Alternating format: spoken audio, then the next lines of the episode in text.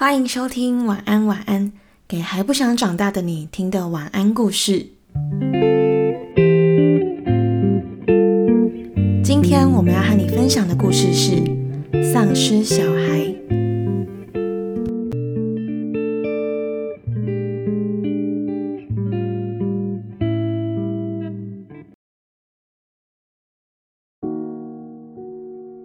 在一个小村庄里，有一个小男孩出生了。他皮肤苍白，眼睛非常大。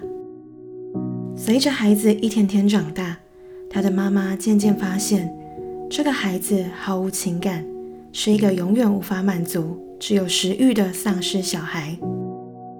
所以，妈妈为了避开邻居们的闲言闲语，悄悄地把孩子关进地下室。每天晚上从邻居家偷牲畜给他吃，偷偷把他养大。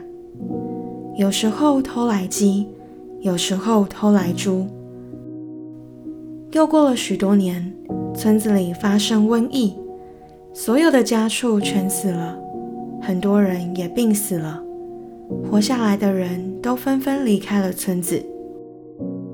妈妈不愿意丢下自己的小孩，于是砍下了一条腿。又砍下了自己的一条手，给哭泣的孩子吃。在喂饱了孩子以后，只剩下躯体的母亲，最后自己爬向孩子的怀抱中，把剩下的身体给了孩子。